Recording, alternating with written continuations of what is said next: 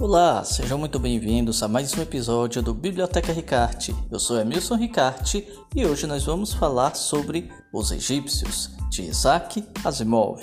Esse é o nosso primeiro episódio de 2023 e um episódio especial falando sobre esse livro sensacional que já se tornou um favorito. Então, simbora!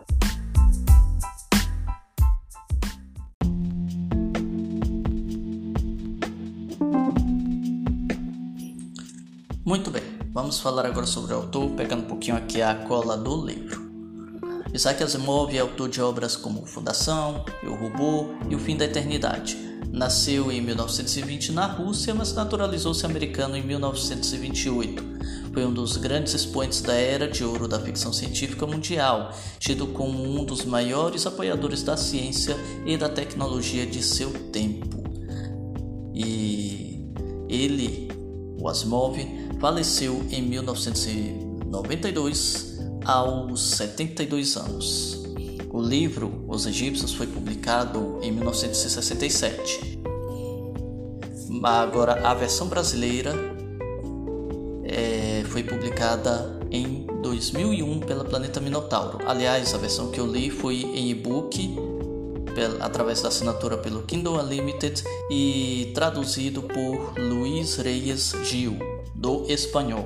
Porque, bom, isso não sei, mas tá aí livro lido, devidamente lido e que livro.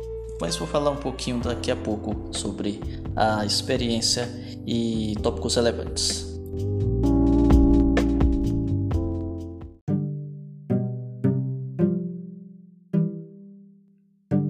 Pelo nordeste da África avança um rio de correnteza lenta tem 6.756 quilômetros de extensão. É o mais longo do mundo e se chama Nilo, do nome grego Neilos. Ignora-se de onde provém esse nome, pois para o povo que vivia em suas margens era simplesmente o rio.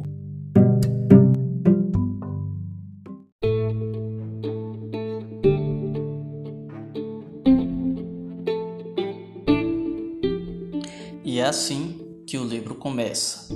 Agora eu acho que eu posso falar sobre um pouco da experiência de leitura desse livro, porque eu quero falar um pouquinho sobre como se deu essa leitura, como eu conheci essa obra e posteriormente eu quero falar sobre pontos específicos que acabaram saltando aos olhos, coisas que chamaram mais atenção Afinal de contas, em um livro é, historiográfico que se propõe a falar sobre a história de uma civilização tão cativante como o Egito, cada parágrafo tem coisas é, bem chamativas, mas há coisas que se sobressaem. Bom, para início de conversa, eu tenho uma história muito longa com o Egito, porque desde o ensino fundamental e médio quando comecei a ter contato com a história por meio dos livros didáticos, eu comecei a ficar fascinado por toda a cultura, por toda aquela aura de mistério que o Egito tem até hoje. Há muito a ser descoberto ainda sobre o Egito, mas de lá para cá, desde o meu primeiro contato com o Egito nos livros escolares, eu pude perceber o quanto eu fui aprendendo cada vez mais, o quanto foi se alargando esse mundo. Pois bem, eu acabei me apaixonando por é, estudo, estudar as antigas civilizações, em especial o Egito. Foi minha porta de entrada para que eu me apaixonasse pelo ramo historiográfico. Não é à toa que eu estou cursando história, é por conta disso. Eu acabei me apaixonando. É, pelo Egito, depois história antiga e minha mais nova paixão é o medievo. Então, a, a, esse mundo da historiografia ele vai só se alargando e a minha porta de entrada foi o Egito. Pois bem, tendo em vista essa questão da riqueza, não só é, da questão da cultura, da civilização em si, dos mitos, a mitologia grega, opa, a mitologia egípcia a Grécia vai ficar para outra oportunidade. Sim, tem uma obra do Asimov que fala sobre a Grécia, mas voltando ao Egito, que é o foco, embora a Grécia entre um pouquinho aqui na história do Egito. Pois bem, o Egito ele foi essa porta de entrada que alargou esse universo historiográfico. Esse ano eu já tinha o propósito de querer ler mais livros a respeito de história. Daí surgiu o Storato, organizado pela Suzane e pelo Glênio Madruga do Caractere, da Rádio Caractere, que acabou casando com minha vontade de ler mais livros historiográficos, mas eu ainda não sabia como eu ia fazer. Então, esse, essa maratona de leitura historiográfica caiu como uma luva. E daí, eu, sapeando pela internet, acabei descobrindo que existia esse livro sobre os egípcios escrito pelo Asimov.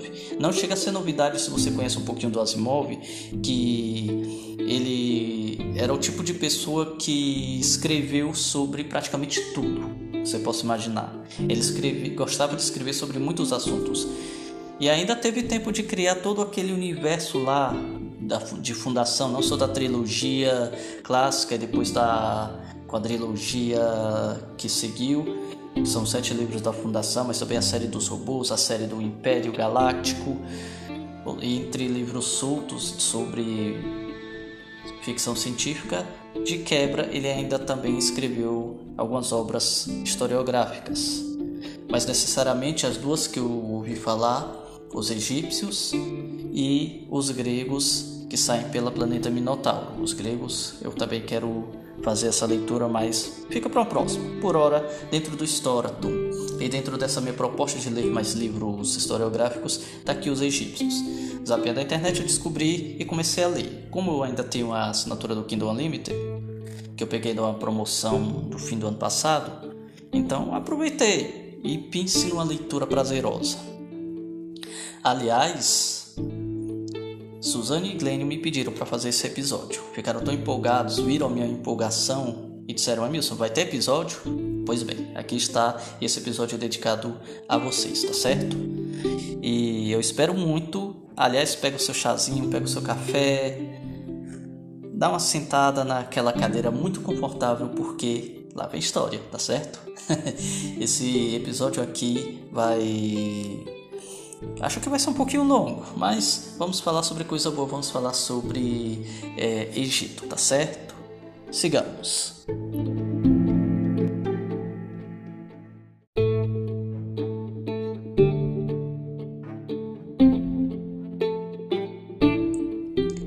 Aliás, antes de passar para os tópicos, eu quero dizer que escrita maravilhosa é a escrita do Asimov. E é engraçado porque tem alguns momentos ali de humor que ele coloca. É interessante, eu até brinquei assim numa das minhas observações quando eu estava lendo que ele é um russo naturalizado americano com humor à inglesa. é, eu acho que só lendo mesmo para poder entender isso, porque ele tem umas tiradinhas assim que são bem daquele humor inglês que é bem peculiar, mas que você se pega dando aquela risadinha de canto de boca. Passando aqui para os tópicos que me chamaram a atenção, primeiramente sobre a questão do calendário. O calendário egípcio ele surgiu, é aquela questão, né? A necessidade é a mãe de todas as invenções. Uma civilização que acabou se formando às margens do rio Nilo precisava entender como é que aquele rio funcionava para conseguir realizar plantios regulares e assim conseguir assentar-se naquela região. A, as margens do Nilo, o Vale do Nilo, ele nem sempre foi desértico. Ele era cheio de oásis, era uma, era uma área bem fértil, mas com mudanças climáticas acabou acontecendo de virar uma região desértica onde a sua maior fonte era o Nilo. Então, sua única fonte era o Nilo. E como única fonte, praticamente, ele precisava ser compreendido. Foi aí que os sacerdotes. É, isso realmente levou tempo, claro. Eles tiveram que observar todo o ciclo de cheias no Nilo. A gente, por não conhecer bem a geografia, e eu me incluo nisso, porque geografia não é meu forte, né? Minha culpa, um historiador que é péssimo em geografia, mas enfim, são coisas que acontecem. É, vamos tentar super, superar isso, mas enfim. Fato é que se a gente não conhece bem a, a, a geografia de um determinado local que a gente está estudando a história, acaba se perdendo e até não achando algumas coisas relevantes, como por exemplo, África não é só savana, não é só é, sistemas tribais, não é só selva, não é só alguns locais desertos, como a parte ali do Egito e do Saara. Não, não, não existiam montanhas e dessas montanhas, no degelo delas, é que acabava indo água, né, escoava água para o rio Nilo. E aliás, o rio Nilo ele tinha algumas cataratas, ele ia descendo até o seu delta, da foz ao delta. O que se a gente for ver no mapa é como se estivesse subindo, mas na verdade é descendo, se a gente for pensar em relevo de terra. Pois bem, isso é importante entender até para compreender a ideia de Alto e Baixo Egito.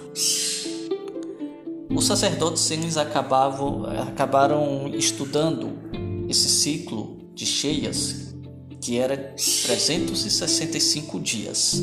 Eles formaram um calendário com base nisso de 365 dias divididos em 12 meses. Os meses com base nas fases da lua até porque era comum que o calendário que fosse utilizado era calendário lunar. Era muito comum nas regiões ali, Tigre Eufrates, as civilizações que nasceram ali usarem o calendário lunar. Calendário é, posteriores vieram mais tarde.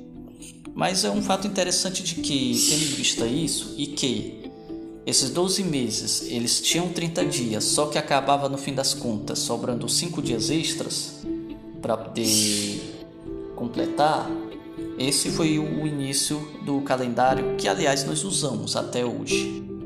Claro que de formas um pouquinho modificadas, mas devemos ao egípcio o sistema de calendário que a gente usa hoje, de 12 meses. Claro que depois o Império Romano veio, a posteriori, e fez um, modificações que acabaram é, fazendo com que os meses ficassem variando entre 30 e 31, fevereiro entre 28 e 29 e daí não precisa esses cinco dias esses cinco dias extras. Ou seja, os cinco dias extras que sobravam do calendário egípcio, eles foram distribuídos durante os meses. Assim, a gente tem uma igualdade que de mais ou menos assim de meses que a gente tem nos dias de hoje. Então devemos aos egípcios que fizeram isso dessa forma magistral para se ver.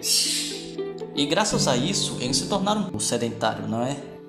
Do nomadismo ao sedentarismo, eles se assentaram em um local, formaram uma, uma civilização. E isso gerou algo interessante eles precisavam se unir. Era um povo que sabia trabalhar na coletividade para poder conseguir fazer com que o plantio acontecesse, a colheita, a distribuição de alimentos, eles conseguissem sobreviver ali. Matéria-prima, algumas eles não tinham, então eles tinham que comerciar de outras áreas que tinham. Até porque na antiguidade, se a gente for pensar bem, existiam duas formas principais de intercâmbio cultural, o comércio e a guerra. E nesse intercâmbio cultural não tinha como você não passar ou pegar alguma coisa de outras culturas. Pois bem, em meio a isso, eles acabaram adotando, porque eles precisavam fazer registros, cálculos e registros para estocagem e distribuição de alimentos, para ter uma produtividade melhor. Afinal de contas, como eles se assentaram, era natural que crescesse. O poder, óbvio, ficou a cargo de quem sabia escrever, que mantinha o poder. O, o resto da população não sabia. Então, os sacerdotes, é, eram meio que tinham esse detinham esse poder porque eles detinham a questão da escrita. Sabe aquele ditado, conhecimento é poder? Isso se aplica aqui. Bom, por essa necessidade eles acabaram adotando, e isso a gente vai para o próximo tópico, o sistema de escrita pictográfico utilizado entre os povos da região do Tigre Eufrates que eles acabaram adaptando, dominando e, segundo Glênio Madruga, surgiu os emojis. É, os egípcios usavam emojis. é uma maneira até fácil de você ver. É engraçado, mas é, é bem parecido. É louco pensar nisso, mas os emojis, eu, eu até os emojis que a gente usa para expressar ideias, a gente deve aos egípcios. Por quê? Surgiu é, os hieróglifos. Hieróglifos, porque foram os gregos que deram esse nome, porque eles não entendiam nada da escrita egípcia os gregos que andaram por lá como turistas, mas eles viam muito da pintura hieroglífica nos é, é, nos templos. Então eles deram o nome hieróglifo por, por considerarem é, símbolos sagrados. Daí veio esse nome, dado pelos gregos e ficou. Pois bem, e por que, que eu meio que chamei de emoji? porque era basicamente isso, eram figuras que exprimiam ideias. É claro que isso se é, iniciou de uma forma simplificada, derivada de pictograma e foi se transformando em uma escrita cada vez mais rebuscada, mais complexa. Isso fez com que o Egito ele é, despontasse em termos de tecnologia de conhecimento, de saber. Eles eram incríveis na ciência, na astronomia, e há relatos, inclusive, de procedimentos de cirurgia nos olhos, cirurgia do cérebro. O processo de mumificação deles é um negócio extraordinário, porque eles conseguiam fazer uma conservação incrível do corpo por conta da crença do pós-morte deles. É algo interessante até que eu até quero trazer depois.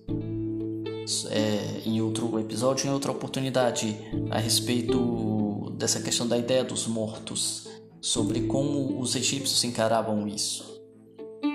Pois bem, graças a isso surgiu esse, é, é, esse, esse modo de escrita tudo, as ciências avançaram e até mesmo a questão do conhecimento de anatomia, porque era um procedimento comum que eles mexessem no corpo para fazer o processo de mumificação.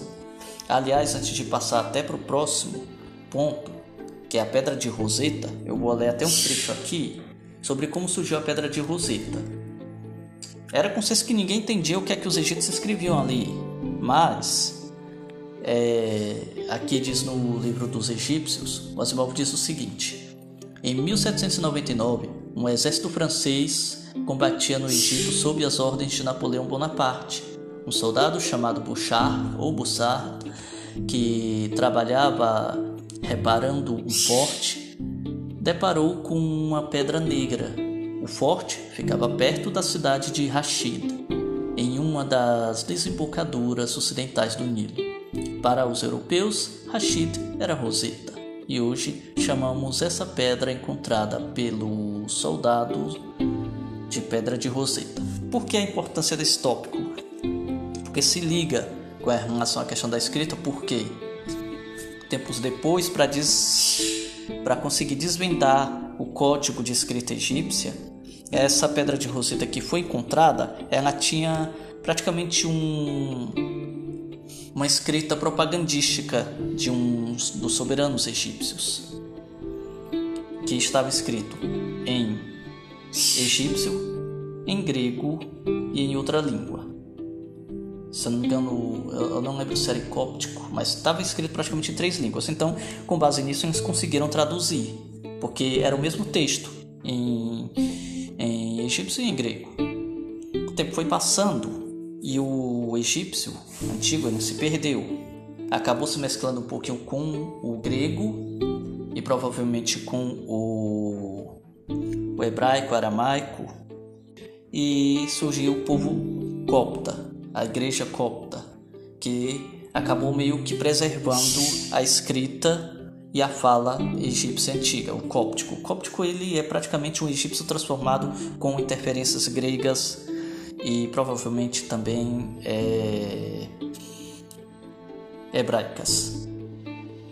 Então, o próprio cóptico ele foi responsável por ajudar a desvendar ainda mais a escrita egípcia antiga. Por isso que hoje dá para a gente traduzir a, a gente entre aspas, né, para os arqueólogos traduzirem os, a escrita egípcia.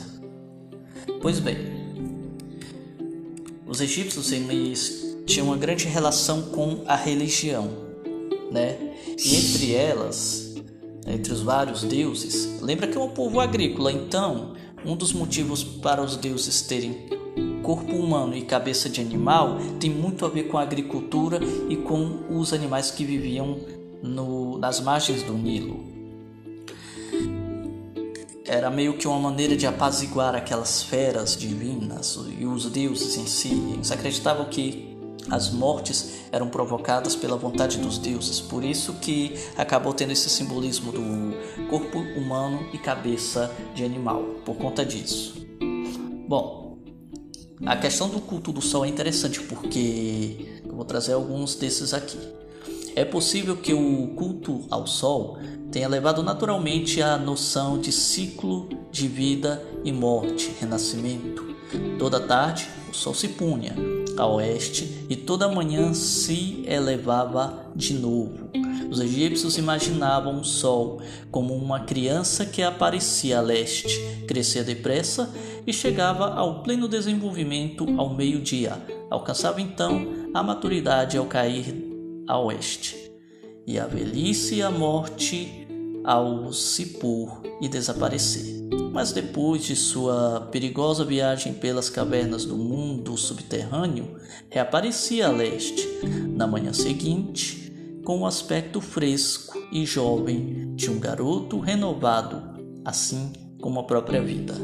Olha só, esse ciclo é um ciclo que conta tão só a história de Osíris, um dos deuses egípcios, que, que diz a lenda ensinou agricultura aos agriculturas e outras atividades aos egípcios, porque ele era praticamente a civilização personificada, a personificação da civilização Osíris. E isso ele tinha muito a ver também com os ciclos da agricultura. Quando você planta uma semente, ela nasce, vira uma planta, cresce, dá seu fruto, depois morre e dali nasce outra planta. É um ciclo. Então tem tudo a ver. Olha só, até as crenças egípcias tinham a ver com a questão da agricultura em si. O tempo passou e os egípcios surgiram. Um deles é o primeiro da primeira dinastia que unificou Alto e Baixo Egito. Alto e Baixo Egito a gente entende porque o Alto Egito ficava em uma localização de terra mais alta e o Baixo Egito numa localização de terra mais baixa. Claro que se a gente for ver no mapa isso, o Alto Egito fica embaixo e o Baixo Egito em cima. Só que a gente tem que lembrar da questão do relevo da terra é, das, no, de, no decorrer do, da correnteza do Nilo, que é dividido entre cataratas e vai só baixando o relevo. Pois bem, o primeiro rei, diz, que conhecido apenas como Menes, ele para unificar Alto e Baixo Egito, ele construiu uma cidade que não ficasse nem nem puxada para um lado nem para o outro. Praticamente na divisa das duas cidades, dos dois territórios de Alto e Baixo Egito, ele construiu uma nova capital chamada Mênfis. Aí a gente já tira algo bem interessante. O tempo foi passando, vocês foram sentindo a necessidade de é, como eram considerados divindades também, representantes dos deuses, eles acabavam tendo que a cada novo rei, a cada novo faraó, demonstrar mais opulência. Daí foi que surgiu um sujeito chamado Imhotep. Bem importante, aliás, porque ele ficou conhecido pela construção da mastaba de Djoser, que foi praticamente o que deu origem às pirâmides, ao sistema piramidal, que é nada mais nada menos do que tumbas para os reis, onde eles eram mumificados, sepultados e guarnecidos com todos os seus bens e tesouros, que invariavelmente acabaram sendo saqueados. Pouco escapou. Aqui não tem muito o que falar não. Imhotep, esqueça a ideia daquele Imhotep lá do filme da trilogia da, da, da duologia ali da múmia. Esqueça.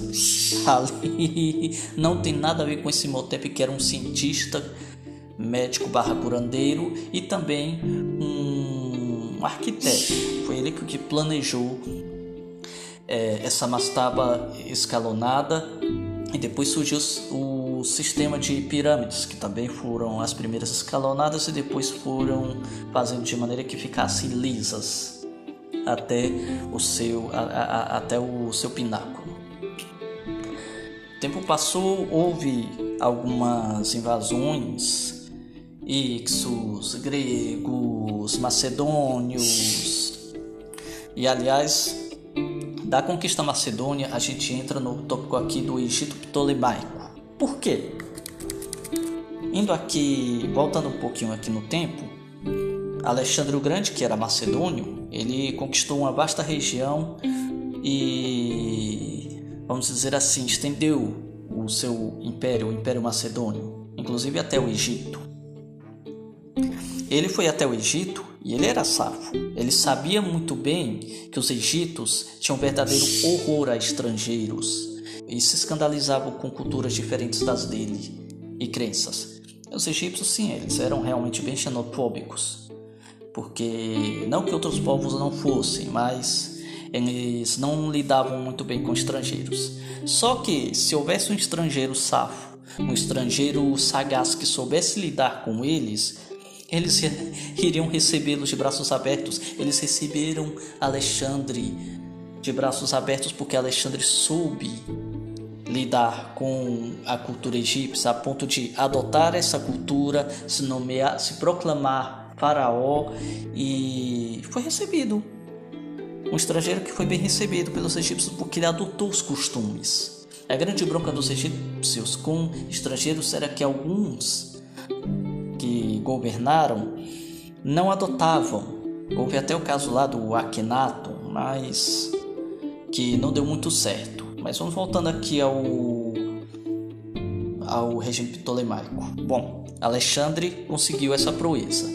Construiu uma cidadezinha suburbana chamada Alexandria, praticamente é, nos subúrbios de Tebas se não me falha a memória. Eu posso estar enganado, mas é por aí. Era uma cidade portuária bem suburbana. Eventualmente Alexandre veio a morrer e o império foi dividido pelos seus generais, um deles Ptolomeu, que ficou conhecido como Ptolomeu I, que acabou transformando Alexandria num verdadeiro centro cultural e econômico do Egito, numa verdadeira capital. Tanto é que, a partir disso, a capital do Egito ficou, ficou sendo justamente em Alexandria. Lá foi construído uma das sete maravilhas do mundo antigo que não existe mais, que é justamente o farol de Alexandria que foi destruído e também a famosa biblioteca de Alexandria. A antiga foi destruída, muita coisa se perdeu, mas ela foi reconstruída com moldes modernos hoje em dia, bem modernosa mesmo, só que com certeza muito do que tinha dos livros daquela época se perderam para sempre. Bom, é interessante até a gente ver o seguinte: o Ptolomeu I ele escreveu uma biografia do Alexandre. Ele conheceu, né? Ele era um dos seus generais. Só que essa biografia acabou se perdendo. E um escritor grego, ariano, que ele escreveu do Alexandre, que aliás ele escreveu direto dessa cópia do Ptolomeu, do, do Ptolomeu I que conheceu em primeira mão, então essa é uma biografia em segunda mão. E foi o que chegou até a gente hoje. Só que os dois primeiros Ptolomeus eles foram muito importantes porque eles trouxeram isso. Ptolomeu II, ele era grande fã da cultura hebraica, da cultura judaica, e foi responsável pela tradução da Bíblia, da Bíblia hebraica, da Torá. Tanto é que ele contratou é, 72 estudiosos da Judéia para que fizessem a tradução para o grego, o que ficou conhecido como a Septuaginta, a, a, ou seja, a, Bíblia dos 70. Só que essa versão deu origem também a uma tradução que foi feita depois para o latim, a Vulgata. A Vulgata, aliás, foi traduzida da Septuaginta. Agora, hoje em dia, nós temos traduções do direto do hebraico e do grego. Hebraico, Antigo Testamento, grego, Novo Testamento, que foi escrito em grego. Mas o fato é que o, os dois primeiros Ptolomeus eles eram verdadeiros patronos, não só eles, mas os posteriores eles eram verdadeiros patronos do conhecimento. Tanto é que tinha uma regra que os viajantes que chegassem lá teriam que deixar o livro para ser copiado e traduzido e fazer parte do acervo da Biblioteca de Alexandria. Então ali era um polo econômico, de conhecimento, um polo cultural. Tanto é que egípcios, gregos e judeus viviam em certa harmonia em determinado tempo depois isso descambou em algumas guerras civis porque os gregos que moravam em Alexandria não viam com bons olhos é, a igualdade de direitos que os judeus que viviam lá tinham por conta da simpatia que eles despertavam no, nos dois primeiros Ptolomeus. Só que aí o tempo foi passando e essa dinastia foi se alongando até o ponto em que surgiu a famosa Cleópatra. E aqui eu vou fazer um adendo porque eu não vou falar muito da Cleópatra não, porque eu quero falar em outro momento. Essa era uma prática comum que os Ptolomeus, os homens da dinastia ptolemaica, adotassem o nome de Ptolomeu seguido de um número, conforme for passando, fosse passando o tempo. E a, a, as mulheres da dinastia ptolemaica também, ou seja, eram todas Cleópatras. Eu não lembro agora qual era o número da Cleópatra, da famosa Cleópatra que a gente conhece, que foi a amante do César e do Marco Antônio. Mas o fato é que outra coisa, outra prática comum era o casamento entre irmãos. Para que a dinastia se mantivesse sólida.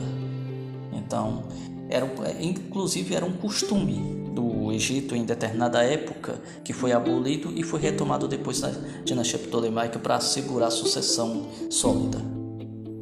Mas aí o tempo passou e o que?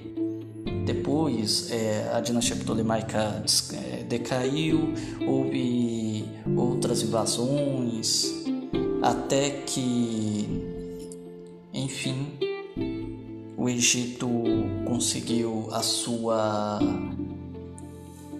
a sua independência, porque ficou nas mãos, passou a ficar nas mãos inclusive até da Inglaterra, para ter uma ideia, e conseguiram a sua é, tão desejada independência. Só que isso foi meio que um, um presente de grego, porque eles conseguiram a independência deles, mas em contrapartida sob domínio ditatorial. Ou seja, o governante que eles elegeram era praticamente um ditador. Então, isso para a época em que o Asimov escreveu, lembre-se, 1967. Então, é, os registros que o Asimov faz é até essa época. O que passa depois aí, aí nem o livro em si depois trata. Não há uma nota editorial acerca do que se trata depois, exceto da cronologia que tem no fim do livro. Mas isso eu não vou entrar nesse mérito. Eu queria apenas trazer os pontos mais que mais chamaram a atenção. Inclusive, teve é, século XIX quando o Egito meio que é, tomou o governo e era de certa forma independente, eles retomaram um plano antigo que era de ligar é, o Nilo com o Mar Vermelho para poder fazer comércio extramarítimo. E daí que o, o governante da época ele contratou um norte francês que acabou fazendo o projeto o que se transformou no, no famoso Canal de Suez, que ficou sob dominação egípcia, depois passou para as mãos da Inglaterra e depois voltou para o Egito. Egito esse que inclusive passou até por dominação árabe, que aliás foi o que foi o que decretou o fim, não só é, praticamente o fim da língua e da cultura antiga do Egito. Mas voltando aqui para o canal de Suez, isso foi uma vitória tão importante, a construção do caminho de Suez, do canal de Suez, que o governante encomendou a um maestro muito famoso italiano na, da época, o Verdi, uma ópera chamada Aida. Ópera essa, inclusive, dá até para achar no YouTube, se você pesquisar lá, tem é, famo- as versões mais famosas dessa ópera são é, interpretadas pelo Luciano Pavarotti. Então dá pra, pra achar facinho zapeando aí pela internet para assistir, tá certo? é, ópera chamada Aida, que retrata é, guerras egípcias, batalhas do Antigo Egito. Então tem isso aí.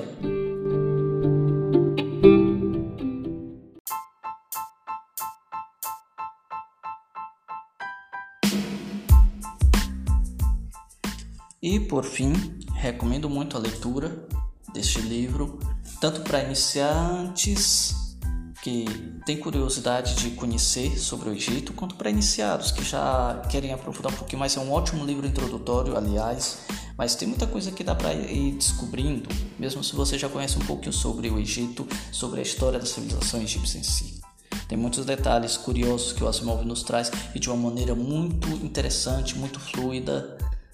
É, não dá para largar enquanto você não termina o capítulo, não dá para largar foi, é, é, vamos dizer assim, foi um negócio muito agradável, foi uma leitura excelente para mim. Bom, eu vou deixar aqui na descrição do episódio os links do para esse livro. Aliás, comprando com o meu link de associado da Amazon, você é, me ajuda com uma comissão. Então, vou deixar o link também da Rádio Caractere, da página do, da página do Instagram e também do podcast Rádio Caractere para vocês acompanharem também o trabalho deles, tá certo? E me despeço por aqui, mas antes disso eu quero anunciar um projeto que do qual esse episódio é o primeiro. É o projeto sobre o Sol do Egito, que vai trazer é, coisas sobre o Egito, é, acerca da literatura, da história, é, de outros conhecimentos, tudo que se relacionar ao Egito eu vou trazer nesse quadro, nesse projeto chamado Sob o Sol do Egito, que eu vou detalhar mais lá no Instagram, na página Biblioteca Ricarte, tá bom? Então fica a dica. Fica lançado também esse projeto e tem outros também pela frente, inclusive uma leitura conjunta bem interessante, mas tudo a seu tempo. Me despeço aqui, mais uma vez agradeço pela audiência, pela companhia e nos vemos na próxima. Até mais!